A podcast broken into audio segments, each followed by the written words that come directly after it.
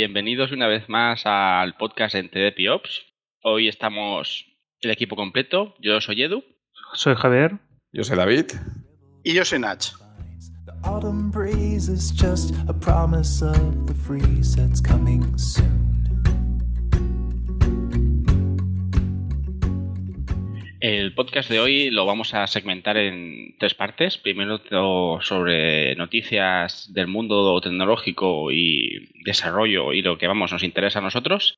Eh, en segundo lugar, vamos a hablar de los próximos eventos que sucederán en Barcelona, que es nuestro lugar de residencia, pero también en otras partes.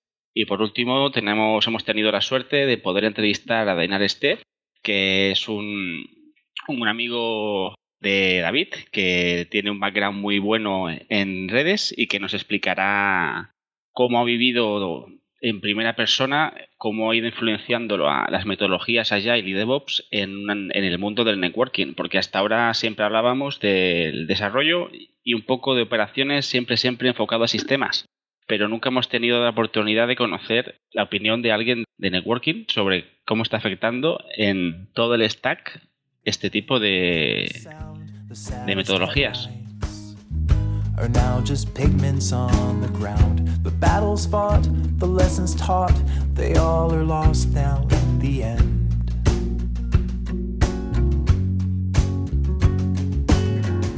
And every secret you ever guarded. Empezando con el apartado de noticias, eh, destacaremos que el proveedor de servicios cloud Digital Ocean, para que no conozca este proveedor, eh, podríamos decir que es un EC2 pequeñito. Eh, provee de máquinas virtuales que presumen de arrancar en 55 segundos. Yo personalmente lo he probado y es así.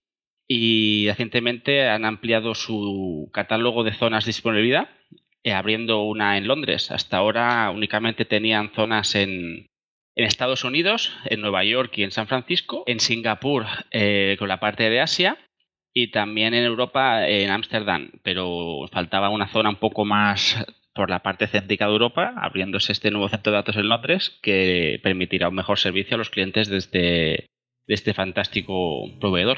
Free yourself, release yourself. The burdens that you carry all will topple in the end. Bueno, a continuación yo voy a comentar el evento que tuvimos el grupo de, de DevOps Barcelona el pasado día 10 de julio. El evento lo, lo tuvimos en las oficinas de Trovit. Desde aquí queremos agradecer a Trovit el hecho que nos, nos cedieran su espacio porque la verdad es que estuvo muy bien. Nos acogieron a todo el grupo de DevOps y nos cedieron unas instalaciones fantásticas.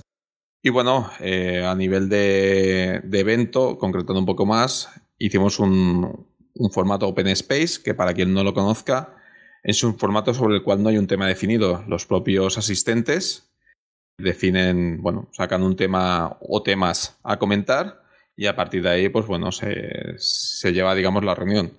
La verdad es que el tema que salió, salió, salió un solo tema que luego se fue ramificando, pero bueno, empezamos con un tema muy sencillo que, que, es y que no es DevOps, ¿no? Entonces a partir de ahí todo el mundo fue participando, éramos aproximadamente, me parece que éramos unas 10, 15 personas y la verdad es que hubo todo tipo de participación y yo creo que muy interesante. Había gente que aportaba puntos de vista más técnico, había gente que se dedicaba a la gestión y a la consultoría y bueno, la verdad es que fue, fue un intercambio de ideas donde yo creo que al final cuando comentábamos entre todos, pues bueno, creo que, que la sensación era de, de satisfacción, ¿no? De, de, un, de un evento donde todo el mundo estuvo muy bien y, y bueno, y hubieron muchos puntos de vista y se sacaron muchos temas interesantes. La verdad es que, bueno, las dos horas y media casi que estuvimos pasaron volando y, y, bueno, yo creo que fue, por el feedback que nos han pasado en el grupo de Meetup y demás, fue un evento bastante bueno. Desde aquí, bueno, os animamos a que os apuntéis al grupo de DevOps y que participéis, ¿vale? Nos podéis encontrar en Meetups, DevOps BCN y estaros atentos porque próximamente eh, seguro que tendremos más movimiento.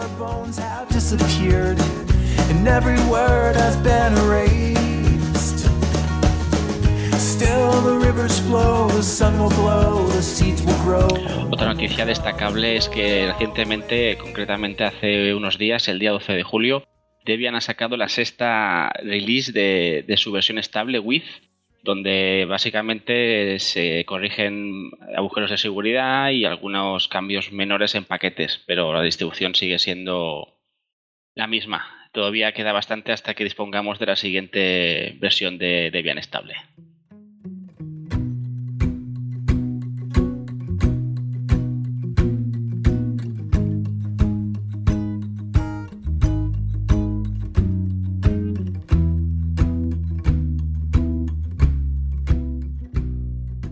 Voy a hablaros de una serie de eventos que están por venir, o que lo van a estar seguramente en el momento de, publicar el podcast. Para empezar, a partir de, del Open Space que hemos comentado en la sección que ha comentado David en la, sección de noticias, se están planteando otros eventos para realizar en el grupo. Eh, uno, evidentemente, es otro Open Space en el que se haga esa votación de, temas de los que hablar y se debatan los temas que aparezcan, o al menos los más importantes, los dos o tres más importantes posiblemente ya esté planificado para la publicación del podcast un evento combinado con el grupo de, de Agile Practitioners de Barcelona Scrum. Este evento será un evento en inglés. También hay, hay comentado la posibilidad de, de dar algunas charlas eh, concretas y mono, mon, bueno, monográficas sobre temas concretos de DevOps.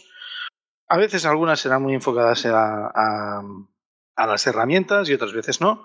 También se ha comentado la posibilidad de tener una sesión periódica, quizás trimestral, de introducción a DevOps para aquellas personas y aquellos técnicos que no conozcan tanto la filosofía y que quieran entender lo que es o que tengan dudas o, tal, en las que habrá una, una, pequeña presentación de introducción y luego se habría, habría un debate con algunos de los componentes del grupo de DevOps y la gente que, que estuviese atendiendo estas sesiones.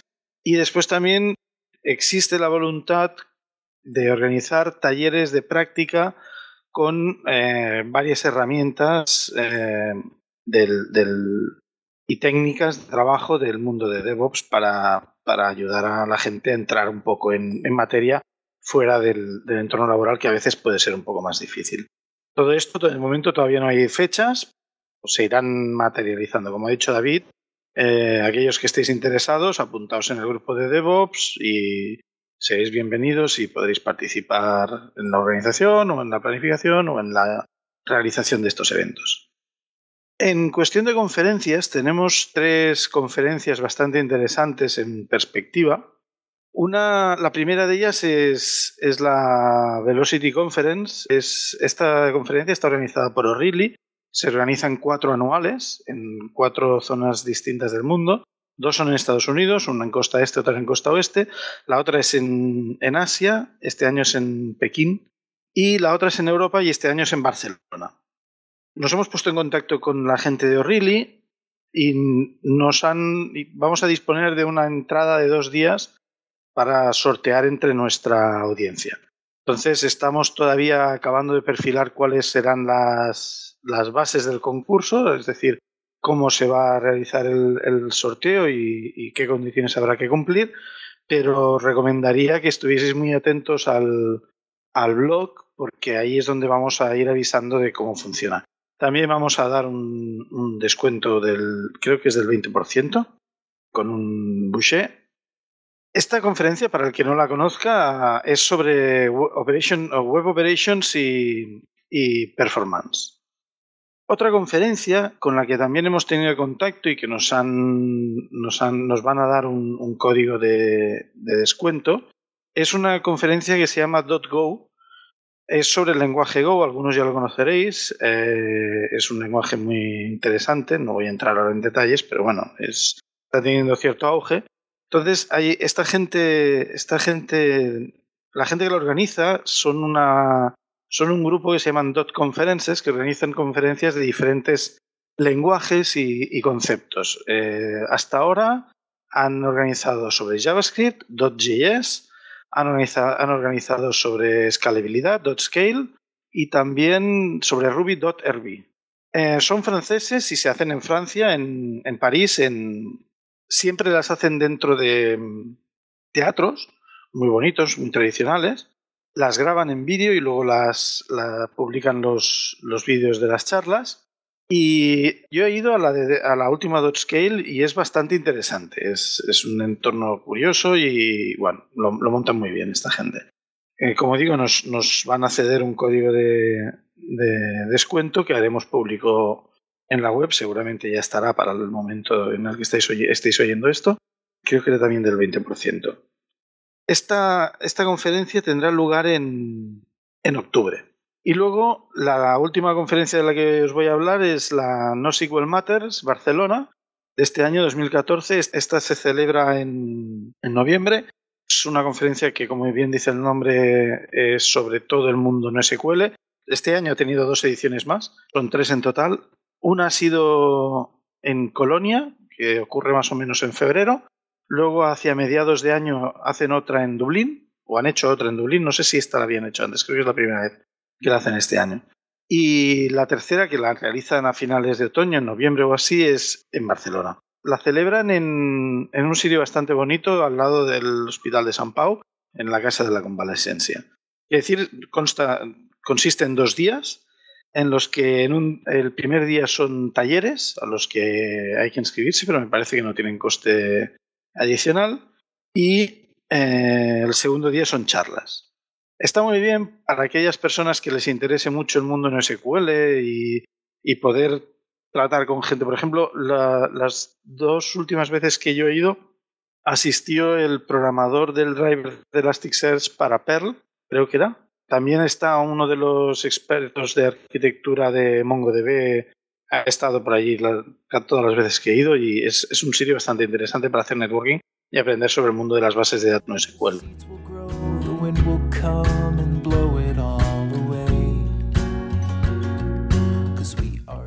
Hoy tenemos con nosotros a Daniel Aresté. Buenas tardes, Daniel.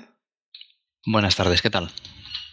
Eh, bueno, si puedes hacer tú mismo una presentación, así introducimos a qué te dedicas un poco y, y te conocemos todos.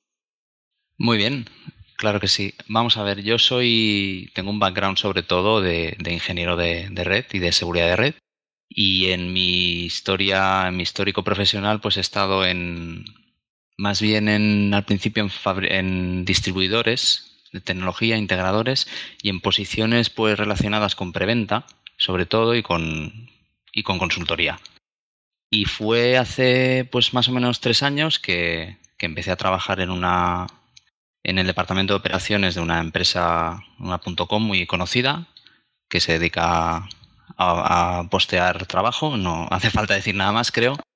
Y, y ahí pues tuve el primer contacto con lo que es eh, metodologías Agile, eh, Kanban, Scrum, DevOps y la verdad, yo desde, desde, desde el punto de vista del departamento de operaciones tuve la suerte de vivir pues todo el proceso de implantación de este tipo de metodologías desde cero, ¿no? Cómo afectaban y cómo la oleada pues venía de, desde negocio por desarrollo, pasando por desarrolladores y hasta, hasta el punto de, de, afectar al departamento de operaciones en, en, varias formas muy interesantes y sobre todo muy interesantes desde mi punto de vista, desde, desde el punto de vista de, bueno, de un técnico en redes como es, como es mi perfil, mi background. Y ahora, pues nada, hace tres meses escasos estoy en un, en un fabricante de balanceadores de carga, trabajando como enlace entre el equipo de soporte para Europa y los desarrolladores que están ubicados en diversas partes del mundo. Y bueno, lo que, lo que hacemos un poco en el equipo nuestro es eh, crear casos, lo que se llaman casos de escalado, para, para facilitar pues eh, el, análisis de bugs por parte de los, los chicos de desarrollo de producto, el, la gestión de todas las vulnerabilidades de seguridad que aparecen, etcétera, etcétera. Y es la verdad es que tienes es muy interesante trabajar primero en un fabricante y luego pues en, en un en un punto donde llegas a ver pues eh, por un lado cómo funciona un desarrollo de producto de un fabricante y por otro lado pues cómo ver, ver de a, a, bajo nivel cómo implementan equipos de red un fabricante de alcance global, ¿no? Y más o menos ese sería, sería mi, mi perfil. Así que cualquier cosa. Pues prácticamente has hecho la entrevista tú solo. Ahora ya. No, bueno, a ver. Ya. Ahora me invitáis a unas patatas bravas y, y ya está. No, a ver, eh, has comentado que tenías compañeros en el resto del mundo. esta es una cosa de las que a mí me hacen más, o sea, yo como trabajador de oficina, que tengo que siempre ir a la oficina, me choca esto de poder trabajar con gente en diferentes usos horarios o realizar comunicaciones eh, telemáticas o bueno digamos que tu oficina está lejos de tu, del resto de trabajadores ¿cómo lo llevas esto?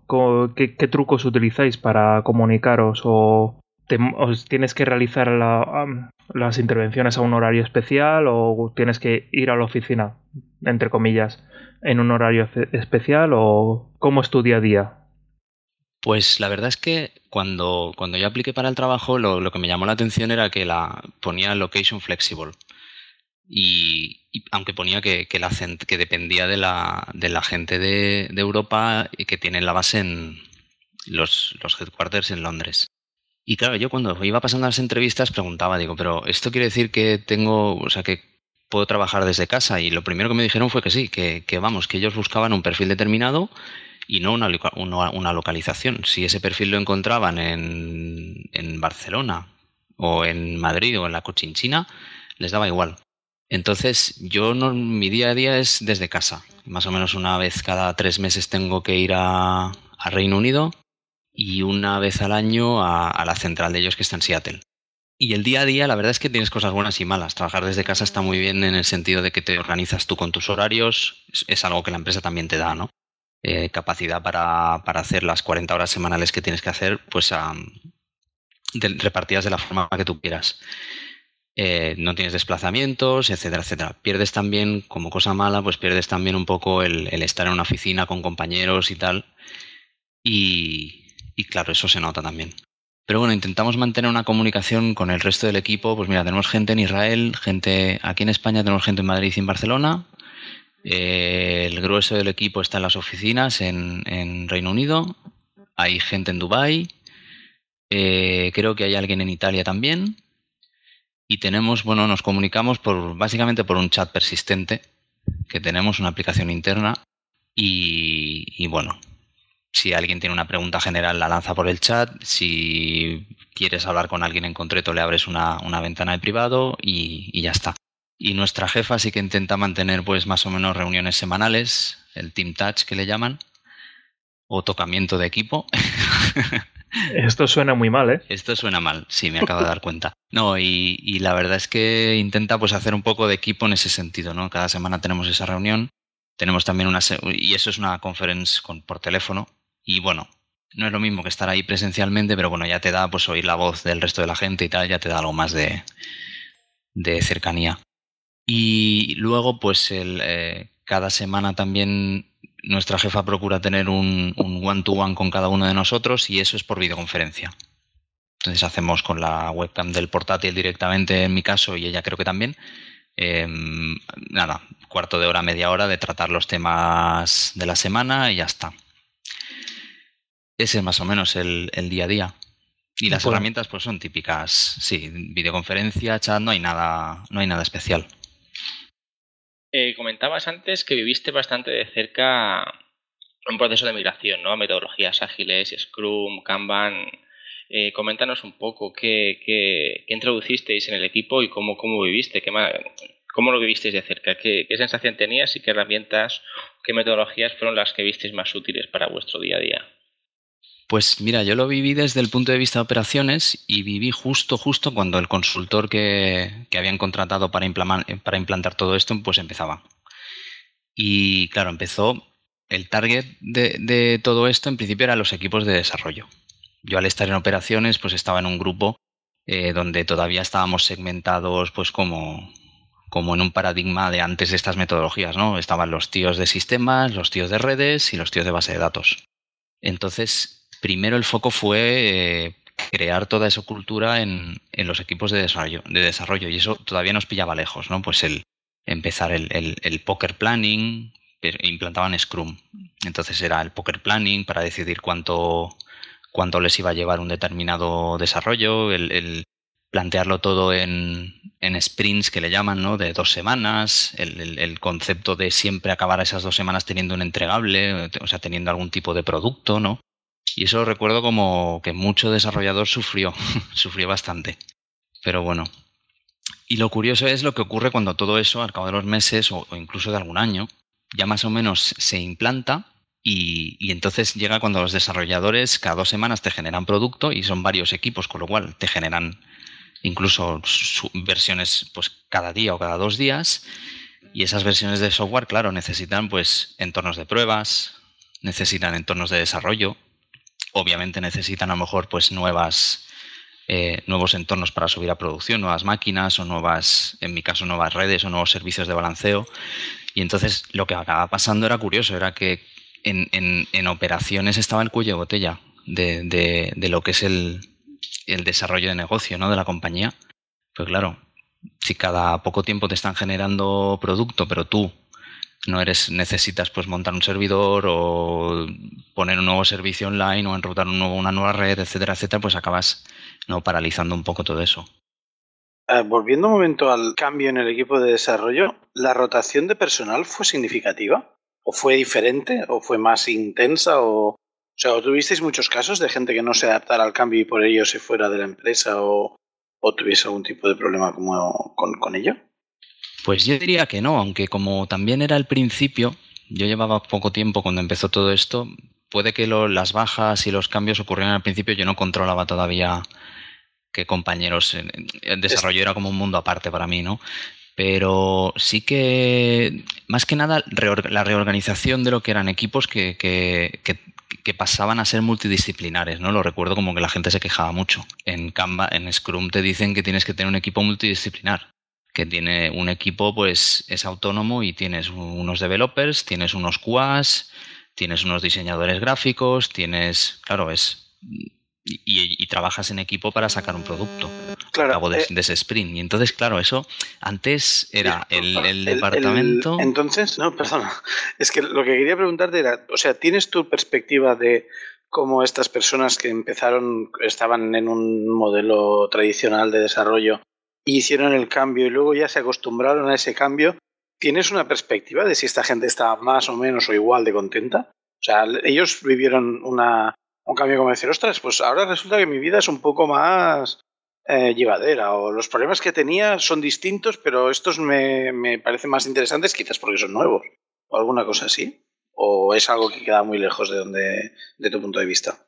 Mira, lo, lo que decía la gente al cabo del tiempo era que que sentían que trabajaban mejor. O sea, que, esta metodología realmente cuando te, acostumbras, trabajas más eficientemente. Y a la vez estaban en general más estresados. ¿Vale? Porque antes todo era una cadena, pues que tenías el departamento de desarrollo, tenías el departamento QA, tenías los, los, los de User Experience, los, los maquetadores, etcétera.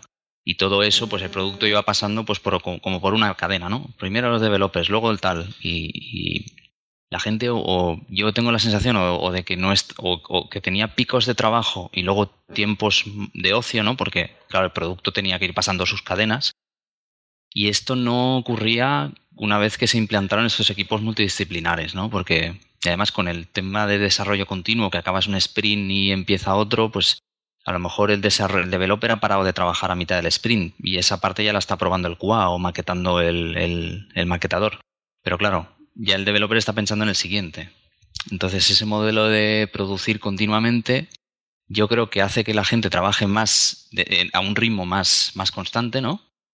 Y si trabajas a un ritmo más constante acabas produciendo más y, seguramente pues te sientes más estresado, ¿no? Este concepto de también imagino de tener un entregable a las dos semanas por fuerza, eh, todo eso pues al ver la fecha de entrega más cercana, ¿no? Que cuando planteas un proyecto a meses vista, pues supongo que también puede ser estresante para la gente. Sí, pero el resumen era eso, más eficiente el trabajo y más estresante.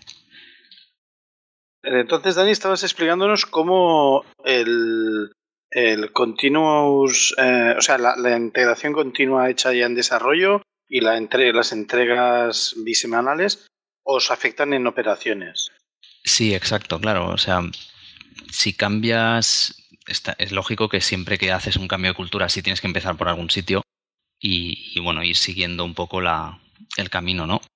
Eh, y claro, a operaciones le tocó, le tocó más adelante. Aunque nosotros al principio nos pusieron un poco un modelo que sí, que también hacíamos Scrum, pero claro, nuestro trabajo al final era muy reactivo y muy de mantenimiento, bueno, de reaccionar ante problemas en producción, aparte de, de crear los proyectos. Y bueno, estuvimos haciendo una especie de medio Scrum con algo de Kanban, que es para los para los oyentes que no conozcan un poco, es, básicamente un sistema de gestión de las interrupciones, ¿no?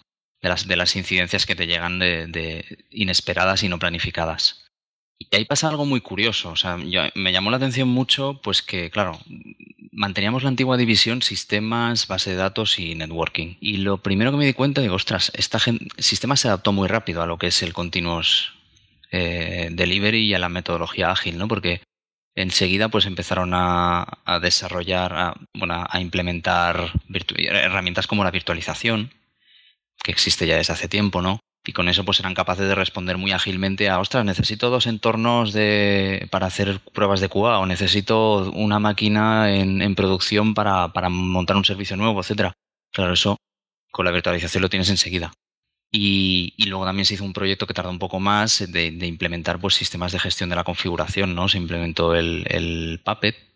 Y, y ostras, y a- yo decía, joder, esta gente de, de sistemas, eh, qué rápido se adaptan. Y yo aquí, en, en networking, me está resultando súper difícil.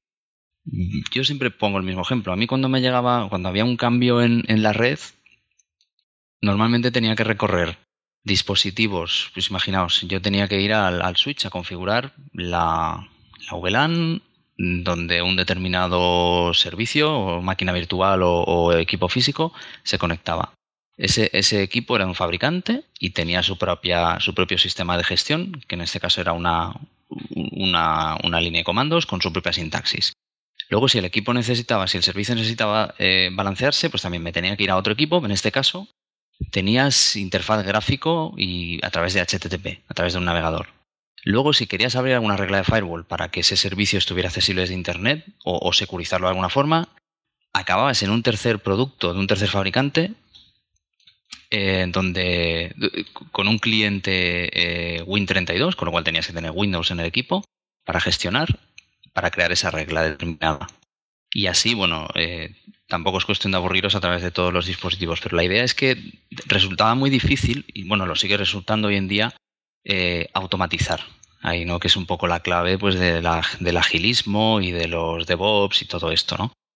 Y claro, cuando en sistemas sí que normalmente la gente de sistemas, al estar normalmente trabajando con, con herramientas open source, sí que tienes ¿no? una versatilidad pues para coger desarrollos de gente que, que ha hecho por ahí para facilitarte la vida, para, para hacerte eh, todos los procesos scriptables y automatizables. Pero claro, llegas al apartado de red y te encuentras pues con fabricantes que son no son open source, son son código cerrado, código propietario, cada uno de su padre y de su madre, y eso es un, eso es un absoluto caos. Y si intentas scriptar algo, pues te puedes, igual puedes conseguir algo, pero tienes que tratar con cada, con cada uno de los, de los fabricantes y tienes que perder horas para ver cómo puedes integrar en un caso y en el otro, y, y puedes, puedes pasarlo realmente mal.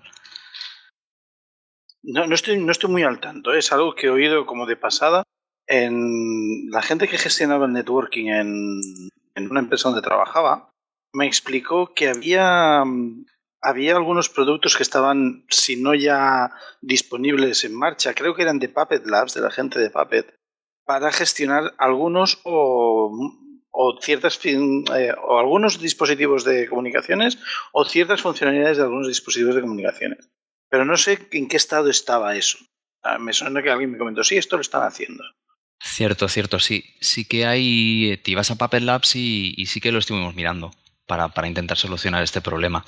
Eh, y sí que hay mucha cosa, por ejemplo, de Cisco, pero en nuestro caso no nos servía porque teníamos, no teníamos nada de Cisco. Eh, había alguna cosa para, para, gestionar balanceadores F5 también y había, había alguna cosita más, pero claro, todo era parcial, porque era claro, todo estaba basado en un poco en ingeniería inversa, ¿no? Vamos a estudiar cómo este no era, no era un producto que naciera del fabricante. O sea, era, era alguien que perdía el tiempo viendo cómo, cómo el fabricante ofrecía su interfaz de, gestión y automatizaba lo que podía, porque no, siempre podías automatizarlo todo, y hacía un plugin de Puppet. Y sí que estuvimos probando alguno, sobre todo para el balanceador, eh, pero eran muy parciales y te pedían, estaban en, estaban muy, muy verdes todavía. O sea, no podías fiarte de eso en producción. Em, y era. Y esto sigue siendo el, mayor de los problemas. Toda esta parte de red, ¿no? Por eso me llama. La me llama la atención mucho el paradigma este del, del SDN, que es la, siguiente oleada y a, que, a los que le tocan son los, los, los equipos de red, ¿no? De, de, de meterse en esta dinámica de DevOps Continuando con lo que estábamos comentando, Dani, ¿puedes explicar qué es el SDN? El SDN, esto suena como una, una droga, pero no, no lo es. Em, el SDN al, al, final son unas siglas, bueno, son las siglas de, Software Defined Networking. ¿Vale? Eso no quiere decir nada más que, que, que seas capaz de programar la red. ¿Vale? Hablando, hablando simple. Es un paradigma donde te dicen, bueno, tus equipos de red tienen que tener una capa de una capa de lo que llaman el data plane, la capa de datos, que es toda la parte que se, dedica pues a mover paquetes de un punto a otro de la red, por el cable, por entre hosts, etcétera. Y luego tienes que implementar una, una capa de control también, que esa es la parte más interesante, ¿no? Entonces, el SDN te dice, no te dice cómo, nunca, ¿vale? Eso es, eso es tarea de implementaciones y de, approach que tienes de software libre o de fundaciones que se han dedicado a desarrollar estándares para eso. No, te dice nada, el SDN es, paradigma solo. Hace, hace muchos años recuerdo haber hablado con una persona que creo que era un tema, se llamaba NetFlow y años más tarde escuché que, que existía el OpenFlow. Mm, ¿Es esto el sistema de control que utiliza el SDN? Mira, en este caso, OpenFlow es un estándar eh, de SDN. O sea, sería OpenFlow es una. Es una. es un. es un estándar que te define cómo. cómo interactuar con, con, equipos que lo soporten, cómo definir cómo tiene que ser la API que, que usarás para programar esos equipos y en realidad es una, es, una, bueno, es un estándar que está formado, fundado por una gente que se llama el Open Networking Foundation. Y ahí hay un montonazo de, fabricantes, de empresas de Internet. En, en, esa, en esa fundación está, por ejemplo, Google, está Yahoo, está Facebook, hay operadores, está Telefónica, está China Telecom, está Swisscom, Deutsche Telecom. Hay fabricantes de hardware y de software, está Microsoft también, está HP, Dell, IBM, Intel, hay un montón de gente, ¿vale? O sea, esto lo que está lo que está ocurriendo con OpenFlow es que se está no tiene nada que ver por cierto con NetFlow que comentabas es NetFlow es otra cosa totalmente diferente eh, y OpenFlow pues por la potencia que tienen toda esta gente que está detrás de alguna manera se está convirtiendo en el estándar de facto no entonces ya me parece que han sacado ya tres, tres releases diferentes y hay muchos fabricantes de, hardware de red, de routers, de firewalls, de switches, de balanceadores de carga, etcétera, que ya lo están, lo están empezando a, implementar. ¿Vale? También hay mucha, mucho marketing con este término, porque es, gracioso ver como algunos fabricantes te dicen que lo que soportan OpenFlow y, y, luego pues son implementaciones que a lo mejor son que están hechas por la capa de datos, también te la implementan, te la están implementando por software, ¿no? Y, no, no, dan, en ese caso no te dan todo el throughput pues que un, un switch o un router o, un elemento de estos tiene que dar. Y básicamente es eso. O sea, OpenFlow es un ejemplo, en este caso, de, estándar de, de, SDN, de Software Defined Networking, como hay algún otro. Y luego en el SDN también lo que te define, aparte de que la red sea programable de esta forma, te define un tipo, unos, unos objetos que son los, los controllers, ¿no? Son las entidades, pues que otra, otra pieza de software que se va conectando a estos dispositivos que soportan, en, en este caso, por ejemplo, OpenFlow, y van aplicando políticas. Y fijaros, claro, eso es el, la evolución natural al final, enlazando un poco con lo que hablábamos, es que en, todo este, en toda esta integración continua, la parte cuando llegas a operaciones, el hecho de que la red sea programable, sea con OpenFlow o con cualquier otra tecnología, pues ya te deja eh, scriptar todo ese contenido, ¿no? Y bueno, igual que los de sistemas te levantan unas máquinas virtuales que pueden estar en producción en nada, pues en, eh, en la parte de red ya se puede configurar automáticamente, abrir las reglas de acceso de firewall, configurar switches, configurar servicios de balanceo, enrutados, todo ese tipo de cosas. Así que esa, esa es una parte muy interesante y sobre todo por la gente que, si vais a la web del, de esta gente, el Open Networking Foundation, veréis que la gente que hay detrás son potentes. Así que, que yo creo que es una cosa que, que es el, el, futuro claramente y una cosa que va a estar en DevOps. Claro, es que además esto que estás comentando con el con el la, o sea la automatización del despliegue de un sistema en supongamos que estamos hablando de una plataforma que tiene un proceso de autoescalado horizontal y en un momento dado la plataforma tiene que levantar una máquina nueva. Esta máquina nueva no solamente va a necesitar una, una serie de CPU, una cantidad de CPUs y una cantidad de RAM, sino que también va a necesitar un, un interfa unos interfaces de red y unos, unos permisos en el firewall, unos QoS en, en esas interfaces de red y todo esto eh, es difícil tenerlo previamente. Y sobre todo, como además el cambio se va haciendo, se va, se va modificando, porque el, el código que gestiona eso también va a ir siguiendo unos ciclos de desarrollo, es, es difícil. Lo, lo, curioso es que haya, como decías tú, que haya habido tanta diferencia.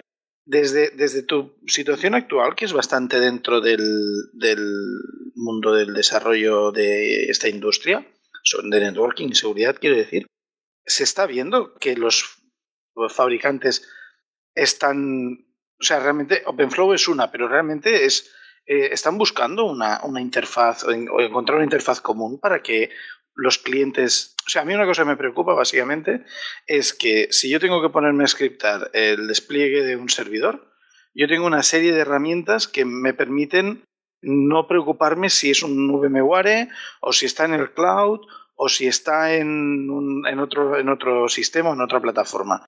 Y en cambio, cuando eh, pasas a trabajar con networking y seguridad, intentas automatizar esa parte, es un poco más complejo porque ya dependes de los factores y de las herramientas de cada, de cada fabricante. ¿Tú ves que haya una... como que vayan a una o van cada uno por su lado igualmente, como han hecho siempre? Totalmente, que van a una. Se nota, se nota sobre todo con eso, eh, con OpenFlow, porque son unos monstruos increíbles los que hay detrás. De hecho, a ellos les interesa hacer esto. O sea, al final, eh, Internet funciona por estándares, ¿vale? O sea, eh, desde, desde estándares fundamentales de transmisión de la información como IP, TCP, IPv6, etcétera, como a, de aplicación, ¿no? El HTTP. O sea, al final, si tú quieres estar estar ahí y, estar en un mundo donde es que es, o sea, la parte de automatización va cada vez a más, tienes que dar eso y se nota. Y yo lo estoy viendo, por ejemplo, en, la empresa actual, o sea, están implementando eh, APIs de programación para que su máquina no necesites tocar más si no quieres, por APIs RESTful o SOAP o lo que quieras, lo estás teniendo. Y como, y como esté fabricando fabricante todos, todo el resto. Entonces, por lo que estáis comentando, no estamos tan lejos de que dentro de poco eh, podamos gestionar de manera unificada diferentes productos de diferentes fabricantes con la misma serie de comandos, ¿no? Es decir, tendremos un lenguaje unificado para gestionar los diferentes elementos de red.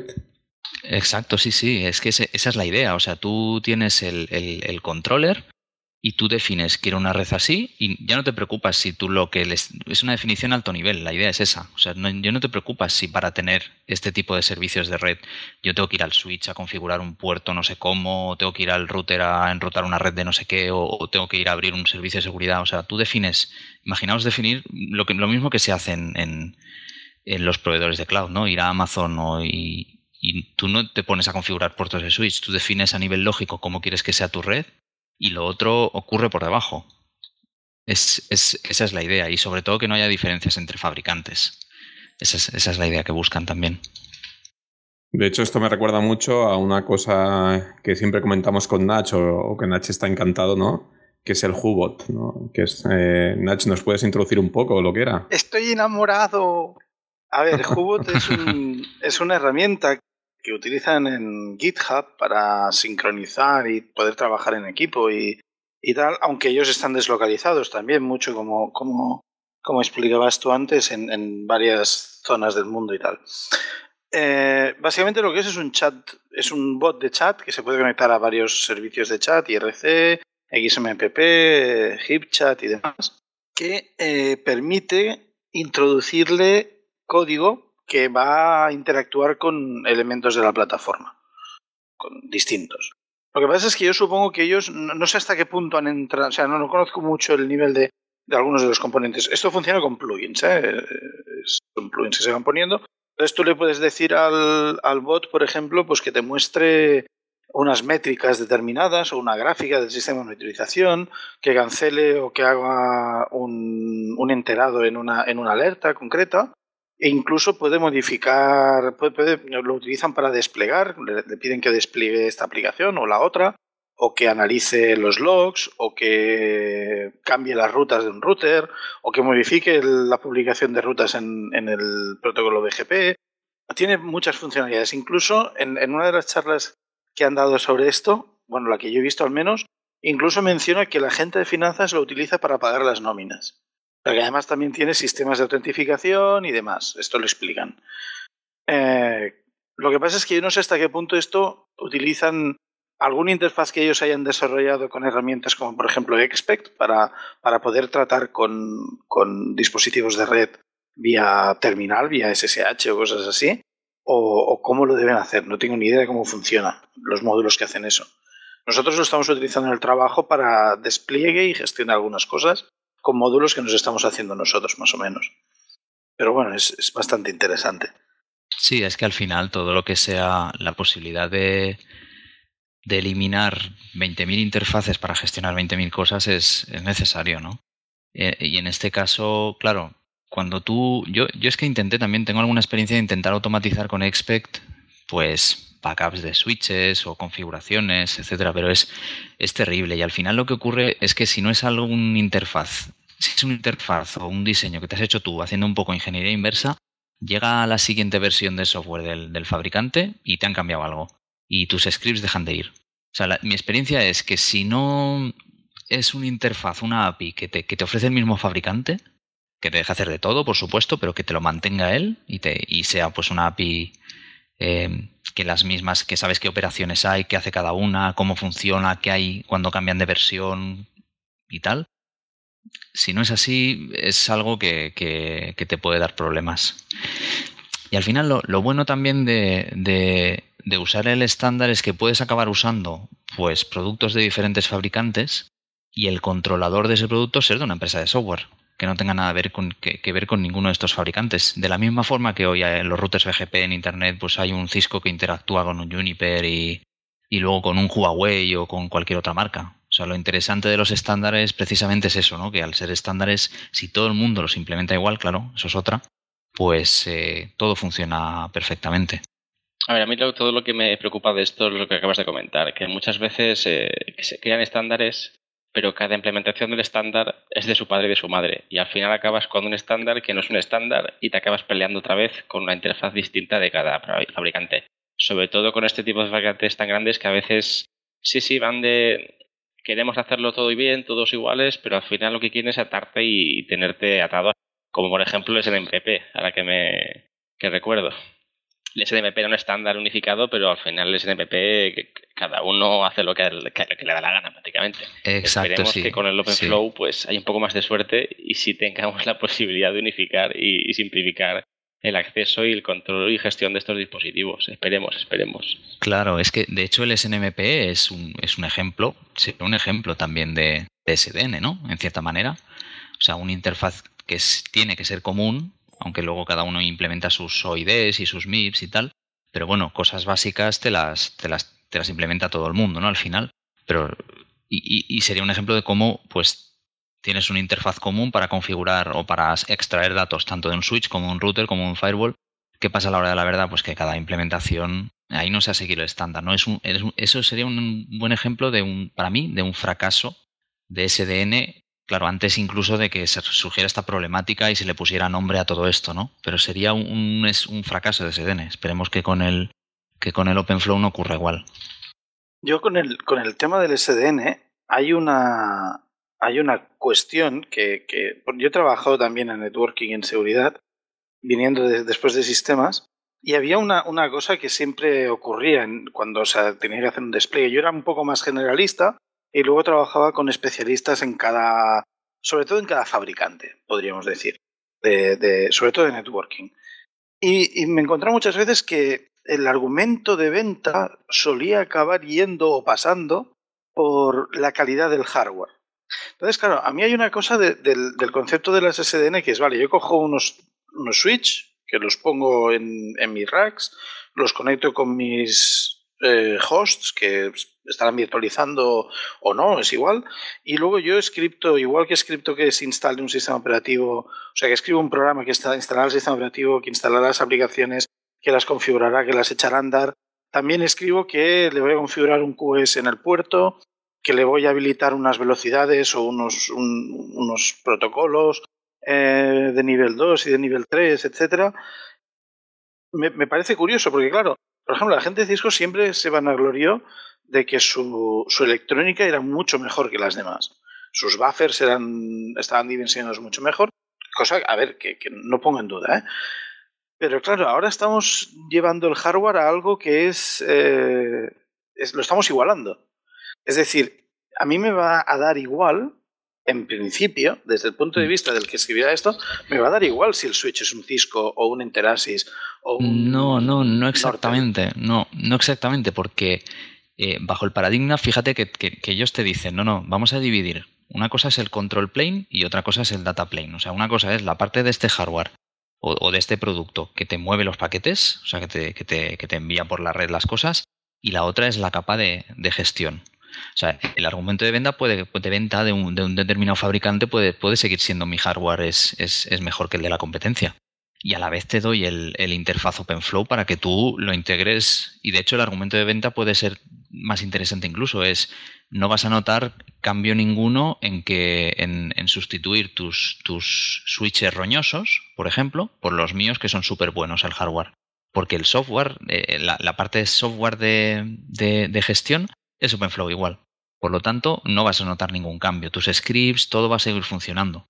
Vale, enti- entiendo que entonces eso sería como comparar eh, un switch Dell, ay, un switch Dell, un servidor Dell y un servidor eh, HP o IBM y que y, de- y compararlos en lo mismo solo porque tengan IPMI o, o una interfaz de gestión adicional. Claro, en cierta manera, en cierta manera es como cuando tú usas un lenguaje de, de alto nivel, ¿no? O sea, un, lenguaje de los que se llaman declarativos. O sea, tú le estás diciendo a la máquina qué tiene que hacer. Mira, yo quiero estos puertos así, eh, en el firewall me pones una regla que no deje pasar de este origen, me haces un enrutado por acá, me haces un NAT, etcétera. Yo te digo lo que quiero. ¿Cómo lo hagas? Es tu, es tu cuestión y eso tiene que ser transparente para mí.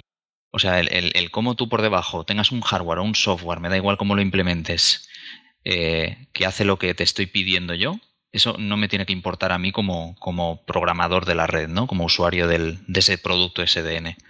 O sea, en realidad esa parte sigue siendo caja negra. Esa parte del, del cómo sigue siendo una caja negra que cada, que cada fabricante implementará de la forma que mejor le parezca. O por hardware, o por software si se ve capaz, o por una combinación de ambos, etcétera. Lo único que la interfaz, la ventaja es que es común. O sea, tienes, tienes una forma de configurar eso que es común, sea, sea cual sea el modelo de, de dispositivo. La verdad que el SDN pues tiene que estar pegando fuerte porque si conocéis Coursera, la plataforma de, learning, eh, dispone de un curso de SDN gratuito para que la gente pueda empezar a conocer esta tecnología e introducirse en ella. Sí, de hecho, ese, ese curso lo he hecho yo y es muy interesante, está muy bien. Creo que se llama eh, Software Defined Networking y, y ya está, ¿no? ¿Me suena? Sí, sí, el nombre creo que es SDN. No, no se han preocupado mucho el nombre, la verdad. No, no han sido muy originales, no. Pues está muy bien, porque además te, te, te hacen hacer algunas prácticas en Python y tal, y, y es muy interesante. Es, es muy básico, haces cosas pues como, yo que sé, hacer un filtrado de MAC-address en, en, en un switch virtual, ¿no? Y claro, tú ves la de líneas que tienes que hacer para hacer eso y dices, déjame con mi, con mi switch de ahora, que es un comando. Pero bueno, son, son ejemplos, no hay, que, no hay que perder de vista que, que es una tecnología que al final es muy... Pero hay, hay una cosa, por ejemplo, curiosa. Hay un, hay un fabricante de switches que va un poco más allá. Se llama, ¿cómo se llamaba esta gente? Eh, ¿Arista Networks, puede ser? Arista Networks, exactamente. Esta gente, sí. Esta gente salen de, sale de, de gente de Google. Y bueno, esta gente implementa en OpenFlow ya, creo, directamente. Pero no solo eso, te dejan el switch abierto para que tú eh, te dejan un Linux ahí corriendo y te dejan un, que instales pues eh, prácticamente lo que quieras. O sea, es un concepto de ir más allá del switch, ¿no? Por ejemplo, y, se integran, pues por ejemplo, con soportan que les instales herramientas de monitorización, les puedes instalar un Cacti ahí para, para, para medir cosas en la red. ¿Dónde mejor que medir cosas de la red que en el propio switch, ¿no? Que es, digamos, el esqueleto, ¿no? Que, que lo ve pasar todo. Y eso es interesante porque es, un paso más allá. Es mm, toma el hardware, te doy una interfaz abierto, pero aparte te doy eh, acceso al hardware también para que, para que instales lo que sea. Eh, interesante esto. Una consulta, Dani. Eh, ¿El SDN ya es una realidad? Es decir, ¿los principales fabricantes ya lo están adaptando? ¿O es una apuesta de futuro y lo que lo veremos de aquí a 5 o 6 años? ¿Cómo, ¿Cómo, está esto? Mira, el, caso de éxito que yo conozco es, bueno, a ver, el SDN lo, comentaba antes. Hay gente que ya te dice que ha implementado que hay fabricantes que te dicen que soportan OpenFlow. Lo que pasa que, bueno, te, han implementado OpenFlow a lo barato y sin, sin, integrarlo bien con su hardware. Con lo cual, si configuras cosas con OpenFlow, la gestión del data plane, el truco es que te la continúan haciendo por software y te mueven paquetes de un lado a otro por software y eso te baja el rendimiento, pues un switch que tiene que moverte no sé cuántos gigas por segundo te, te acaba moviendo un mega. Y es por eso que hay mucho marketing, hay que ir con cuidado ahí también. Pero, por ejemplo, yo sé que hace relativamente poco Google acaba de migrar su red, no su red productiva, es su red de oficinas, su red privada interna, digamos, la de los empleados, la tiene toda por, por OpenFlow. Esto es, esto es una tecnología que al final, bueno, tienes al, como en cualquier cosa, tienes a los early adopters, que son los más gordos y los que pueden perder tiempo en, y tienen recursos pues para, para los imprevistos que salen, que seguro que salen mil. Pero bueno, una vez lo implementen los grandes, pues lo siguiente es que lo pondrán en producción en sus data centers y ya estarán ya, estaremos consumiendo recursos de todo el mundo de servicios de Google que están corriendo sobre SDN. Lo siguiente es que eh, data centers más pequeños y empresas de proveedores de Internet pues lo empiecen a implementar también, que son el otro sitio natural, ¿no? Donde desarrollar todo eso. Y por supuesto en la empresa privada es el último sitio, ¿no? Porque tienes que ver muy claras las ventajas antes de liarte a hacer un cambio así. Pero eh, sí, sí, la, o sea, la cosa es que sí, en ciertos ámbitos es una realidad total ya. Entonces, estos, o sea, todos estos dispositivos, el SDN, estas tecnologías, eh, claro, esto está muy bien cuando trabajas con hardware físico, pero por ejemplo, hace cosa de un año que eh, OpenStack sacó una nueva versión en la que ya había toda una capa de, virtualización de networking bastante potente. Me consta que VMware también ha, ido haciendo ya desde hace bastantes años avances con esto. ¿Con estas interfaces de, networking también se pueden integrar estos dispositivos y hablan SDN ellos? ¿O es algo todavía...? Sí, sí, es que de hecho eso es otro, eso es otro, otro paradigma que es el NFV, me parece que se llama, Network Function virtualization, o sea, es virtualización de la función de red. Eso ya no es que yo tenga una interfaz común para configurar los, los dispositivos de red. Eso ya es que la función que me hace un firewall, la, función que me hace un switch, la función que me hace un balanceador de carga, lo hago yo por software. O sea, eso es ir un paso más allá, virtualizar la red entera ya. Y, por ejemplo, el, en OpenStack, por ejemplo, el, plugin que creo que lleva nativo es el OpenVSwitch, si no me equivoco. No he trabajado mucho con OpenStack, pero como herramienta de interconectar las máquinas virtuales, tienes OpenVSwitch. Y el OpenVSwitch no deja de ser un switch, una implementación de switch hecha, hecha, completamente por software. Entonces tú tienes un, un switch virtual donde se conectan tus máquinas virtuales y que no es nada más que una pieza de código que, que está en memoria, en un host. Incluso pues un OpenVSwitch llega a hablar como, como si tuvieras varios switches interconectados entre sí también, como si tuvieras un esqueleto de red. Una instancia de OpenVSwitch en un host puede ponerse a hablar con, una con otra instancia de OpenVSwitch en, en otro host. Y, y, tal cual, sin ninguna diferencia, con visto desde fuera, como, como, si estuvieras tratando con otra, con, con una red física. Y entonces, claro, se llegan a, cosas ya rizando el rizo. Estas virtualizaciones de la red por software se gestionan también con, con OpenFlow. O sea, SDN es un paradigma que también te gestiona NFV. es un lío de siglas, acaba siendo un lío de siglas. pero- Inception. Exacto. Pero Bueno, toda esta parte de la de virtualización. ¿Sí? Acabamos como de costumbre con un lío de siglas, decía, perdona. Exacto, sí, sí, sí. Pero, claro, toda, toda esta parte ya de rizar el rizo, de virtualizar la función de la red, es ya una cosa que, que te está usando pues Google, eh, un Amazon para sus web services, empresas suficientemente grandes donde internamente en su casa han desarrollado OpenStack, han implementado OpenStack, etcétera, etcétera. Pero sí, sí, eso ya, la verdad es que es, la verdad es que es increíble. O sea, ya estás haciendo funciones de, de la red sin equipos de red. Bueno, eh, Dani, como hemos dicho, prácticamente esta entrevista la, la- la has hecho tú solo, eres el que está hablando, así que no sé si tienes algo más que quieras añadir o, o que nos quieras contar o algo así. Bueno, no, que nada, que ha sido una oportunidad muy chula estar aquí para contar, para contar todo eso, porque en ningún lado me escuchan cuando me pongo a soltar todos estos rollos. Así que nada, no, y cualquier encantado de, de haber echado un poco de luz sobre todo este batiburrillo de siglas y de paradigmas y tal, y, y nada, que hasta, hasta que me invitéis otra vez. Bueno, yo, Dani, solo comentarte que estás, vamos, creo que hablo en nombre de todos, totalmente invitado a volver cuando quieras y además desde aquí, si te animas para escribir algún post o algún, o algún documento técnico y demás para nuestro blog, será bienvenido. Te estaremos muy agradecidos si podemos tener, si puedes aportar lo que sea o cuando tengas alguna cosa que explicarnos, ya sea incluso de la empresa donde trabajas, de algún producto que estéis sacando o de algo, por supuesto. Cuenta con nosotros para darle la voz que podamos darle. Muy bien, pues eso está hecho. Muchas gracias. Muchas gracias, Dani. Gracias, Dani, por todo. Muchas gracias. A vosotros. The battles fought, the lessons taught, they all are lost now in the end.